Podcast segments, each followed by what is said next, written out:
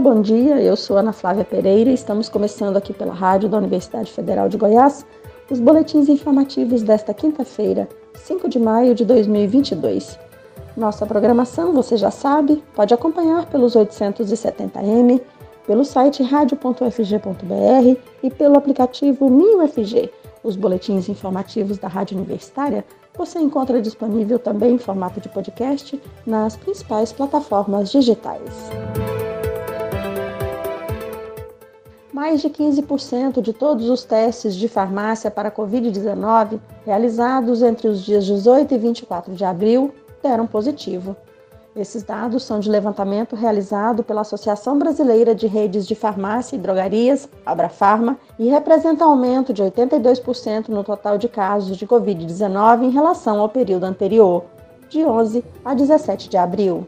Segundo a entidade, os números indicam alta relevante de positivos para Covid e coincide com as medidas de relaxamento das restrições sanitárias contra a Covid, como o fim do uso de máscaras em vários locais de diversos estados e o fim da emergência sanitária no país. Da última semana de março para a segunda semana de abril, o aumento de casos positivos foi de 32%.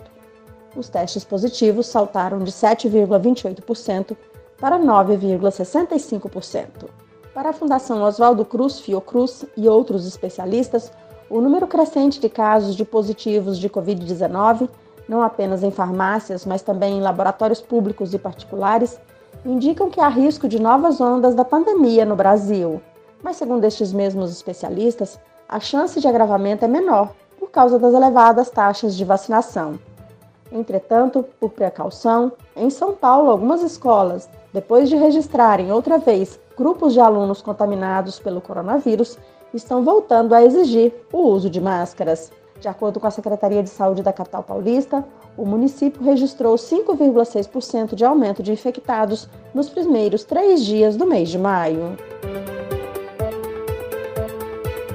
E a Agência Nacional de Vigilância Sanitária Anvisa aprovou ontem o uso emergencial do medicamento Molnupiravir para Covid-19. O pedido para uso deste antiviral, fabricado pela Merck, estava na Anvisa desde novembro do ano passado. Segundo a Anvisa, o medicamento não pode ser utilizado em todos os casos de Covid e não substitui as vacinas contra a doença. Ele é indicado para adultos que não requerem oxigênio suplementar e que não apresentam risco aumentado de progressão da doença para casos graves. O medicamento só é vendido sob prescrição médica, sendo seu uso contraindicado durante a gravidez, a amamentação e em mulheres que podem engravidar e que não estão usando contraceptivos eficazes. Segundo a Anvisa, Altas doses do medicamento podem afetar o crescimento e o desenvolvimento do feto. Além disso, este antiviral é contraindicado para uso por mais de cinco dias e como forma de profilaxia pré-exposição ou pós-exposição ao SARS-CoV-2. No Reino Unido, na Europa e nos Estados Unidos, o Molnupiravir está autorizado para tratamento da Covid desde o ano passado. Goiás, no Distrito Federal e em outros cinco estados brasileiros, 2022 será o último ano com vacinação obrigatória contra a febre aftosa. A suspensão dessa obrigatoriedade a partir de 2023 será possível porque há anos essas unidades da federação não registram casos da doença. Em Goiás, por exemplo, o último foco de febre aftosa foi registrado em agosto de 1995, segundo informações da Agência Goiana de Defesa Agropecuária, a Agrodefesa. No Brasil, algumas regiões já são reconhecidas como livres da doença, como parte do Paraná, Rio Grande do Sul, Acre, Rondônia, parte do Amazonas e do Mato Grosso, além de Santa Catarina, que já tem este reconhecimento desde 2007. Vamos saber mais na reportagem a seguir. No dia 1 deste mês, foi iniciada a vacinação contra a febre aftosa em 20 estados. Ao final da última etapa da imunização, prevista para novembro, o Ministério da Agricultura, Pecuária e Abastecimento irá suspender a vacinação em sete unidades da federação. São elas Espírito Santo, Goiás, Mato Grosso do Sul, Minas Gerais, Tocantins, Distrito Federal e todo o estado do Mato Grosso. O anúncio foi feito pelo ministro da pasta, Marcos Montes, e pelo secretário de Defesa Agropecuária do MAPA, José Guilherme Leal. Desde o ano passado, outros seis estados já estavam com a vacinação suspensa por serem reconhecidos internacionalmente como zonas livres de febre aftosa sem vacinação.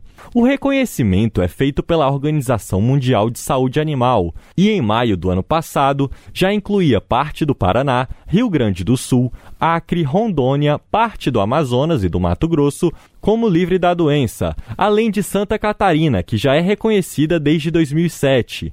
Ao todo, aproximadamente 113 milhões de bovinos e bubalinos deixarão de ser vacinados, o que corresponde a quase metade do rebanho total do Brasil. Com supervisão de Raquel Mariano, da Rádio Nacional em Brasília, Eduardo Cupertino primeira etapa de vacinação contra a fitose, realizada agora em maio, a expectativa é imunizar cerca de 107 milhões de animais em todo o território brasileiro.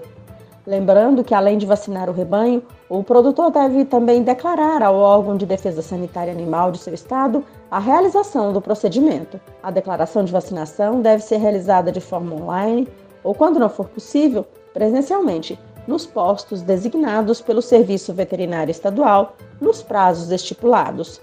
Em Goiás, além da vacinação contra a febre aftosa, também é obrigatória a vacinação contra a raiva dos herbívoros, bovinos, bubalinos, equinos, muares, assininos, caprinos e ovinos, em 121 municípios, considerados de alto risco para a doença. Neste caso, devem ser imunizados todos os animais com até 12 meses de idade. A projeção da Agrodefesa é que sejam vacinados 6 milhões de animais contra a raiva em Goiás. Segundo o relatório da Rede Global contra Crises Alimentares, publicado ontem pela Organização das Nações Unidas, ONU, o número de pessoas passando fome aumentou em 40 milhões no ano passado. O total está 22% acima do recorde registrado no ano anterior, em 2020. Para 2023, a aliança integrando ONGs, as Nações Unidas e a União Europeia alerta que este cenário poderá piorar com a guerra na Ucrânia. Segundo a publicação, 193 milhões de pessoas enfrentaram insegurança alimentar aguda em 53 países ou territórios no ano passado. E a realidade de meio milhão de pessoas requer ações urgentes, segundo a ONU, para evitar a fome e a morte em países como Etiópia, Madagascar, Sudão do Sul e Iêmen. Você já imaginou que a felicidade pode ser uma disciplina em cursos de graduação nas universidades? Pois é, meta comum aos seres humanos, a felicidade como disciplina é discutida sobre vários aspectos nas universidades. Vamos saber mais na reportagem a seguir. A UNB, Universidade de Brasília, foi a pioneira no país a colocar a felicidade como objeto de estudo acadêmico.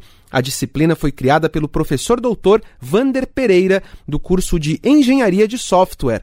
Ele explicou que, nas aulas dele, a felicidade é tratada sob uma perspectiva evolutiva. Uma característica que a espécie humana desenvolveu e que, de alguma forma, ajudou, né, facilitou na sobrevivência da nossa espécie. Então a gente tem essa característica da felicidade, ela não é um sentimento permanente. E é exatamente essa característica que nos faz ir adiante na busca né, dessa felicidade. Se a gente conseguisse encontrar um estado de felicidade pleno e absoluto, a gente estagnaria e não evoluiríamos, não iríamos adiante, né? Para que sair desse estado, né? Segundo o professor Vander Pereira, a disciplina de felicidade na UNB foi idealizada para dar suporte aos alunos de graduação. A gente usa um conjunto de arcabouços teóricos que possibilitem o aluno a lidar com as adversidades típicas desse momento de vida dele, no momento em que ele está ingressando no curso superior, vivendo vários conflitos típicos da idade dele, né? O que a gente sabe que a gente contribui muito para que os estudantes façam escolhas nesse momento que sejam coerentes com essa busca da felicidade que a gente trabalha na disciplina. Neste ano, a disciplina de felicidade também passou a ser ofertada na Universidade Federal do Ceará. Assim como na UNB, ela é ofertada para alunos de diferentes cursos de graduação. Para o estudante de filosofia Alexandre Holanda, essa é uma das grandes vantagens da matéria. Essa troca de pensamentos, ideias, de pessoas de backgrounds diferentes, né? Esse é o sensacional da história. A professora, ela é vinda da psicologia, a professora Débora, né? É um enfoque que está é, questionando essa definição e esse empurrão que todo mundo fica recebendo em relação a ter que ir atrás da felicidade, mas assim, do ponto de vista de que felicidade a gente está tratando. Além da Universidade de Brasília e da Universidade Federal do Ceará, a disciplina de felicidade está sendo ofertada na Universidade Federal de Campina Grande, na Paraíba. Da Rádio Nacional em Brasília, Daniel Ito. Você sabia que hoje é o Dia Mundial da Língua Portuguesa? E sabia que nossa língua é a quarta mais usada no mundo, com 250 milhões de pessoas e a quinta mais usada na internet? O Brasil é o líder de falantes nativos, seguido por Angola e Moçambique. Segundo o Instituto Camões, o português é a língua oficial de nove países membros da Comunidade dos Países de Língua Portuguesa e de Macau. O Dia Mundial da Língua Portuguesa foi instituído pela Organização das Nações Unidas para a Educação, a Ciência e a Cultura, Unesco, em 2009.